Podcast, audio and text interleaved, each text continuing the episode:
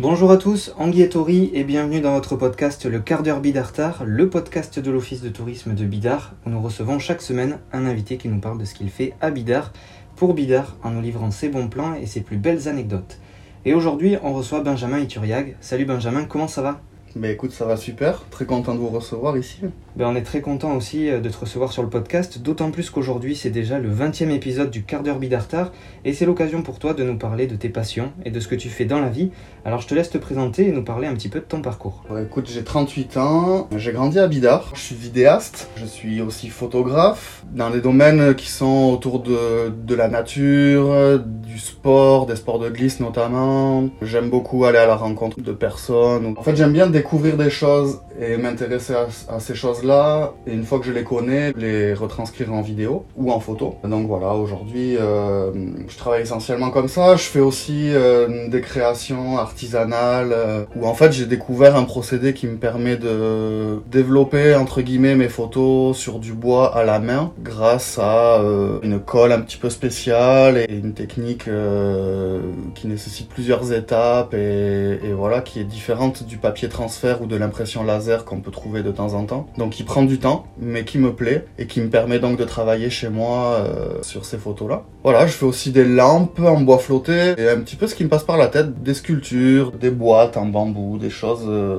en fait, je fais euh, au ressenti du moment et, à l'envie du moment. Ouais, ça fait pas mal de choses et on comprend qu'il y a plusieurs passions qui t'animent au quotidien. La photo, tu viens de le dire, la vidéo, mais aussi les sports de glisse et tu arrives parfaitement à combiner les deux, même les trois. Alors explique-nous d'où ces passions qui te permettent aujourd'hui d'en faire ton métier. C'est la base un petit peu euh, pour nous, euh, tous les jeunes qui ont grandi euh, au pays. On, est euh, quasiment tous passés par un sport de glisse, euh, par de la pelote, du rugby pour certains, tous ces sports-là. Donc surf pour commencer, skate ensuite. J'ai fait vraiment beaucoup de skate étant jeune. Il y avait un bol à Guétari. j'ai fait aussi beaucoup de street à Bayonne et à Anglette en attendant les vagues.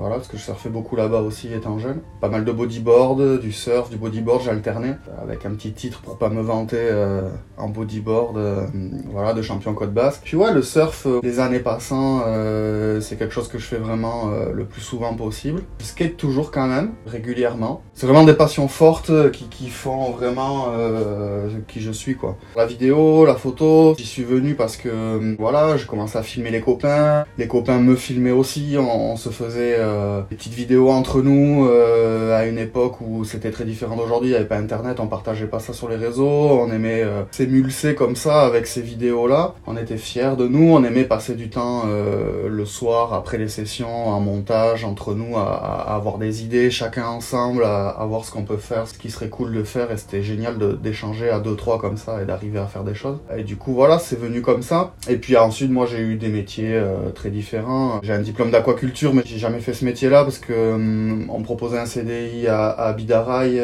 ou à Baïgori et à 20 ans quand on skate, on surf loin de la mer comme ça, je me sentais pas d'aller là-bas. J'ai fait des métiers ici, restauration, euh, plein de choses différentes. J'étais magasinier, etc. Et puis euh, au moment de en 2008 de la crise économique, j'étais licencié. Je savais pas trop quoi faire. euh, Je faisais de l'intérim et un ami m'a dit mais tu nous filmes tout le temps, ce que tu fais c'est pas mal. Pourquoi tu te lances pas là-dedans? C'était une époque où il y avait beaucoup moins de monde qui travaillait en vidéo. C'était un peu plus simple qu'aujourd'hui, mais je commence à filmer les surfeurs du coin que je voilà que je côtoyais, à leur proposer des, des- des petites vidéos. Puis de fil en aiguille, avec beaucoup de travail euh, depuis 2012, euh, et je lâche rien, je continue. C'est pas simple. J'ai un petit peu de soutien derrière. euh, voilà, ma femme est, est beaucoup beaucoup là euh, pour m'aider et, et me soutenir parce qu'elle elle, elle connaît mon parcours et, et voilà, elle, elle a envie euh, de m'aider à me réaliser. Mon père aussi euh, peut être là ponctuellement pour m'aider, mais il me laisse quand même beaucoup beaucoup faire par moi-même. Alors, on vient de le dire, le sport de glisse au Pays Basque, forcément on pense au surf. Il y a aussi le skate, tu en as parlé aussi. C'est une discipline que tu pratiques. Et si tu devais faire un choix entre le surf ou le skate, tu choisirais quoi? Attention, on n'a pas le droit de dire les deux. Évidemment, si, je vais dire les deux. Parce qu'aujourd'hui, j'ai 38 ans, donc le skate, ça tape un peu plus, c'est plus dur, mais j'en fais quand même beaucoup encore. Deux, trois fois par semaine le soir. Le surf, c'est quelque chose sur lequel je vais aller de plus en plus euh, avec les années, même si j'en fais vraiment pareil très régulièrement. Donc non, c'est vraiment deux passions de cœur, si vraiment je suis au bord du précipice et que j'ai vraiment pas le choix, ce serait le skate malgré les années. Parce que euh, je suis né avec ça et j'espère skater le plus longtemps possible. Mais je désespère pas parce que j'ai vu des, mecs de 60 ans aux États-Unis dans des bols de, de- béton de 3 à 4 mètres de haut euh, faire des, juste des turns comme ça dans les, dans les bols et du coup, euh, voilà, je me dis qu'on peut skater encore très longtemps. Il suffit d'adapter la pratique. La battle entre le surf et le skate c'est fait. Maintenant, pour revenir un peu à ton cœur de métier, si tu devais choisir entre la photo ou la vidéo, ton choix se porterait sur quel domaine? Ah ben c'est compliqué aussi parce que c'est deux émotions différentes. Je pense qu'on peut faire passer énormément de choses en vidéo. euh, moi je tendrais plus à aller vers la vidéo parce que c'est quelque chose de très vivant. Il y a une musique qui accompagne, il y a des sons d'ambiance, il y a du mouvement. Donc euh, voilà, c'est vraiment quelque chose qui me plaît beaucoup. La photo c'est super intéressant parce qu'on s'arrête sur une image, on prend le temps de la lire et on est dans une démarche vachement plus posée. On mange pas du contenu comme ça, euh, même si on peut très bien poser une vidéo et l'apprécier calmement. C'est compliqué aussi. Euh, je pense que ouais, les deux, les deux, toujours les deux. Hein. Pas évident de, choisir. Alors on sait la passion que tu mets dans ton travail puisqu'on a réalisé trois vidéos avec toi. Tu combines ta passion pour la glisse et le monde de l'image pour faire des courts métrages, dont le dernier intitulé Go à scène est d'ailleurs en lice pour l'International Surf Film Festival qui se déroulera à Anglette du 5 au 8 juillet prochain. Parle-nous un peu de ce film, de ce qu'il évoque pour toi et de ce que tu as voulu mettre en avant au travers de ces belles images. Ce film, euh, c'est une histoire euh, super personnelle, assez incroyable pour le dénouement au festival. Mais en vrai, j'ai- réalisé ce film pendant le premier confinement. Déjà, de voir Bidar complètement euh, vierge de toute activité, ça m'a donné envie de prendre ma caméra et d'aller filmer. Je trouvais que c'était quelque chose à immortaliser. Donc j'ai commencé à faire des images comme ça. Et puis, c'est pas super professionnel, mais j'ai jamais vraiment de trame dans mon travail. Fais souvent des choses que j'emmène à- ensuite euh, pour arriver à un résultat. Je fais pareil dans la cuisine quand je me fais à manger. Je commence à couper un oignon, je sais même pas ce que je vais faire à manger. À la fin, en général, euh, ma femme est contente de ce que j'ai fait. Non, c'est le résultat qui compte. Voilà. Là, ça a été un peu pareil. J'ai commencé à immortaliser Bidar comme ça. Et puis derrière, j'avais des images dans mes disques durs que j'avais pas sortis, que personne n'avait vu. Kyle Lenny, euh, qui est venu surfer ici en foil au Pays Basque, que j'avais interviewé. Des images d'un ami à moi, un des premiers surfeurs sur la côte. Et euh, pareil, des images euh, de cette personne que que j'avais pas montré. Voilà, j'avais aussi beaucoup d'images qui avaient déjà été vues, mais que j'ai remontées d'une manière différente. Et en fait, l'idée de ce film, c'était de montrer toutes ces images qui étaient tournées avant le confinement et euh, pour garder une trace de des émotions, du ressenti, de la vie qu'il y avait avant ce Covid. Parce que moi, je trouve que ça, ça a changé maintenant. Les gens sont tendus, c'est tout à fait normal parce que ben, le travail est compliqué et tout ce qui découle de ce Covid a fait que. Voilà, j'ai voulu garder une, trace des émotions qu'on avait avant parce que j'ai envie d'y revenir. Je crois encore qu'on peut retrouver euh, cet état d'esprit euh, léger, festif, euh, entre guillemets basque, joyeux qu'on avait et qu'on a au fond tous encore. Voilà, donc euh, c'est l'idée de ce film. À la fin, euh, c'est le montage que j'en ai fait. Et voilà, il a fini au festival parce que ben, moi, je l'ai tout simplement en fait euh, posté sur Vimeo, qui est une plateforme qui me permet de le monétiser, de le vendre et de, et de, et de gagner un petit peu d'argent avec à travers mon réseau. hein. donc ça reste quelque chose de, de, de super restreint. Je, je vais pas gagner euh, ma vie avec ça, mais l'idée c'était aussi de pas donner ce travail gratuitement comme ça parce que c'est énormément de boulot. Et le but en fait de, de ce que je aujourd'hui maintenant, c'est de, vraiment m'individualiser et d'emmener les gens à me découvrir, à me soutenir s'ils aiment ce que je fais et s'ils ont envie de le faire. Une personne de, mon réseau euh, m'a encouragé à le présenter au, fes- au festival de, de films de surf. Du coup, c'est ce que j'ai fait. J'étais pas vraiment chaud au départ, mais je l'ai fait. Et, euh, il a été accepté. Alors là, au départ, ils m'ont dit qu'il allait être diffusé hors compétition. Et puis au moment de- des inscriptions, euh, Bruno Delay, qui, euh, qui est l'organisateur du festival, m'a proposé de le diffuser en compétition. Donc, euh, bah, évidemment, j'ai accepté. hein. Ça se refuse pas. Ça se refuse pas du... Ouais, non, c'était super, c'était super, c'était incroyable, j'y croyais même pas. Qui, qui- voilà. C'était une super reconnaissance. Ça m'encourage en fait, ça me fait penser que mon travail euh, tient la route. Euh, moi, j'en a- attends rien, euh, c'est gagné pour moi. Ça va être diffusé euh, là-bas. euh, c'est déjà, déjà gagné dans mon cœur. Ça, m'encourage à fond. Je pense déjà euh, à, à l'avenir et, et voilà, c'est super, c'est un super élan. Mm. C'est un super élan.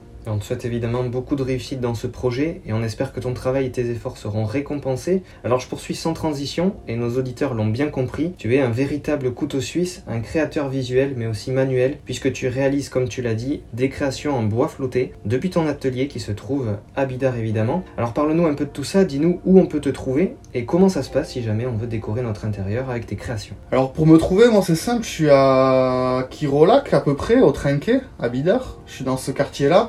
Instagram sur lequel vous pouvez me contacter pour venir euh, me voir. euh, un petit message euh, une heure avant ou, ou la veille et, et on cale un rendez-vous. Vous pouvez découvrir euh, à cet endroit-là ben, mes créations, mes vidéos parce que donc je travaille dans mon atelier mes vidéos. Il y, a, y a un écran où vous pouvez voir des images tournées, ainsi que mes photos et tout ce que je fais euh, autour du bois flotté notamment avec des lampes, euh, plein de petites choses différentes en fait qui sortent euh, de mon imagination. On est en, plein dans, ton univers, effectivement. Euh, on va pas trop en dire, mais on a quand même les pieds dans le sable, bien qu'on soit euh, un peu éloigné de l'océan sans trop l'être euh, quand même, mais c'est plutôt agréable. Mais je laisse les gens venir découvrir tout ça sur place directement à ton atelier de, de Bidar. Alors, on a compris que tu étais aussi amoureux du village, mais si tu devais élire ton endroit préféré, ton coup de cœur, ou en tout cas l'endroit où tu te sens le mieux à Bidar, ce serait où? Bon, moi, l'endroit où je me sens vraiment très très bien à Bidar, c'est la, la chapelle euh, Saint-Joseph. C'est un endroit où j'ai grandi quand j'avais 5 ans, un moment de ma vie qui était euh, juste exceptionnel pour moi. Euh, voilà, j'ai grandi à droite, là, ce grand portail vert,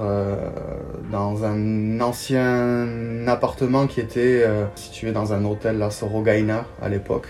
Et donc, euh, ouais, on était euh, jardin face à la mer. euh. Euh, bon, mal isolé, on bouffait les tempêtes d'ouest en hiver, mais c'était un endroit incroyable. Et, euh, et donc, ouais, euh, cette chapelle, moi, c'est vraiment un endroit où je me sens très très bien. Je la faisais visiter quand j'avais 5 ans. Il y a un barreau qui s'enlevait à l'époque, qui était un coup là, un coup pas là, que j'enlevais pour passer. Et je faisais visiter la chapelle aux gens. Piquer des tickets de caisse de marché à l'époque déjà. À ma mère et quelques centimes de francs à l'époque. Et je faisais visiter la chapelle aux gens. Je rentrais, j'allais au fond. Et voilà, à 5 ans déjà, je, je m'occupais comme ça. Bah, pour les gens qui nous écoutent, si jamais ils ont envie de découvrir la chapelle, on a un guide personnalisé. euh, maintenant, on a, on a l'info.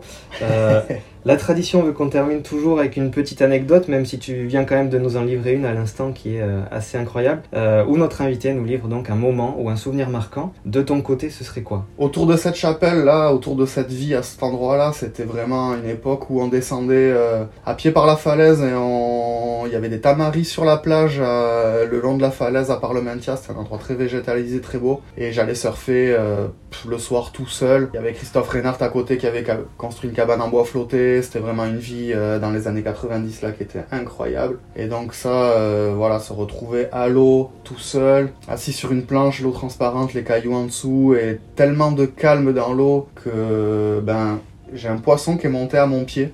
Je pourrais pas vous dire quelle espèce c'est, je suis pêcheur mais j'ai pas le souvenir assez clair pour ça. Et, donc moi je regardais vers l'horizon et en tournant la tête vers le bas, tac, j'ai vu que j'avais un poisson qui était monté à mon pied. Et, euh, ça c'est un souvenir que j'ai qui est énorme. Et voilà, qui est, super compliqué à retrouver aujourd'hui parce que il y a vraiment un super gros engouement autour du surf. Et voilà, ça devient quelque chose qui est devenu un, vraiment un sport avec une grosse activité et qui, qui est très particulière aujourd'hui.